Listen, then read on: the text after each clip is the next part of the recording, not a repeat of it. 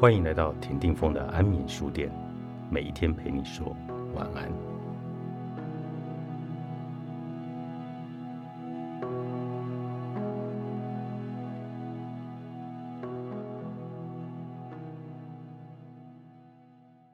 明珠和高三的大儿子陈浩关系紧张，每次明珠开口说话，陈浩不是装作没有听见不回应，就是冷眼看着明珠。然后不发一语的走去自己的房间。对于大儿子这样排斥妈妈，明珠其实是既气恼又伤心。尽管如此，明珠还是很担心陈浩，因为他整天不是看电视就是划手机，就连假日也都在家里耍废。好几次，连明珠的婆婆都看不下去了，一直问明珠：怎么陈浩这么懒散，一点也不像年轻人？也没有见他有什么朋友，也没什么兴趣嗜好，整天不是躺在床上，就是瘫在沙发上，真让人看不惯。明珠被婆婆这么一念，压力也很大，觉得陈浩再这样下去实在不行，所以就念得更凶。结果只是让自己跟陈浩的冲突越来越大。虽然明珠知道陈浩很讨厌妈妈紧迫盯人，但她又觉得。如果放任不管，任由陈浩再怎么整天划手机、看电视，到最后眼睛一定会坏掉。所以明珠只要看到陈浩，就搬出那套千篇一律的教训，结果当然只惹得陈浩更不开心。明珠也为了陈浩的事跟先生有很多的摩擦。有天晚上，陈浩补习回来已经十点多了，先生想说儿子上了一整天的课。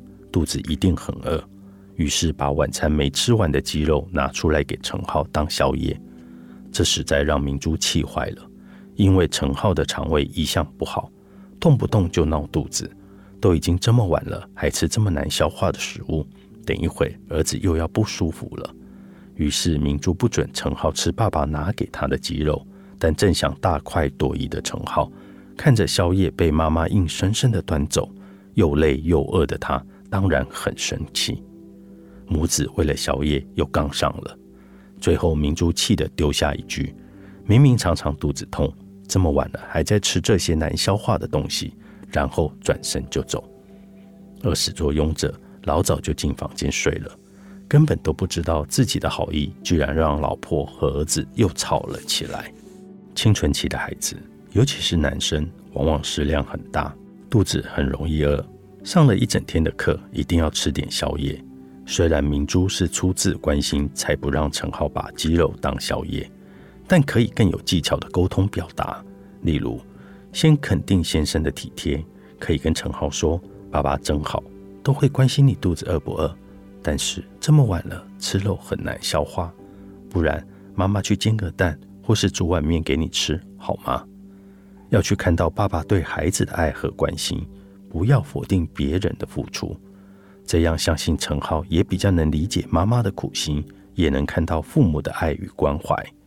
明珠也可以提醒儿子，这么晚了吃鸡肉不容易消化，所以要咀嚼的细一点，或是提醒儿子不要吃太多。用这样的口吻和说法，陈浩才会觉得妈妈是在关心他，先生也会因为自己的好意被明珠看见而觉得很欢喜。整个家庭气氛才会和乐。说什么或做什么时，一定要留意表达方式是否会让别人感觉带有愤怒或者批判。如果带着愤怒和批判，我们的努力就会得到反效果，对方也很难感觉你在爱他，反而会觉得你只是想要控制他，结果好意却造成了误会，实在得不偿失。其实。很多时候，只要用不同的说法或做法，结局就会截然不同。同样要说一句话，何不把自己的关心表达出来呢？父母在跟孩子讲什么或提醒什么之前，可以想想自己要说的话是不是出于恐惧或者担忧。如果是，那就先 hold 住，调整一下用词和语气，再把话说出来。人和人的应对，如果一开始能用柔软的方式交流，彼此就不会有怒气；但如果一开始就用强硬的方式，那么对方自然会回以抗拒的态度。如果有意见相左的事情需要沟通，不妨先从感谢开始，让对方放松，一起思考有没有一个彼此都能接受的解决办法。特别是我们很容易对亲密的家人毫不修饰的直接做出强烈的反应，对朋友再怎么样也还会客气一些，态度有所保留。所以家人间很容易起争执，就是这个道理。别再说都是为我好。作者：徐瑞云、陈德忠，方志出版。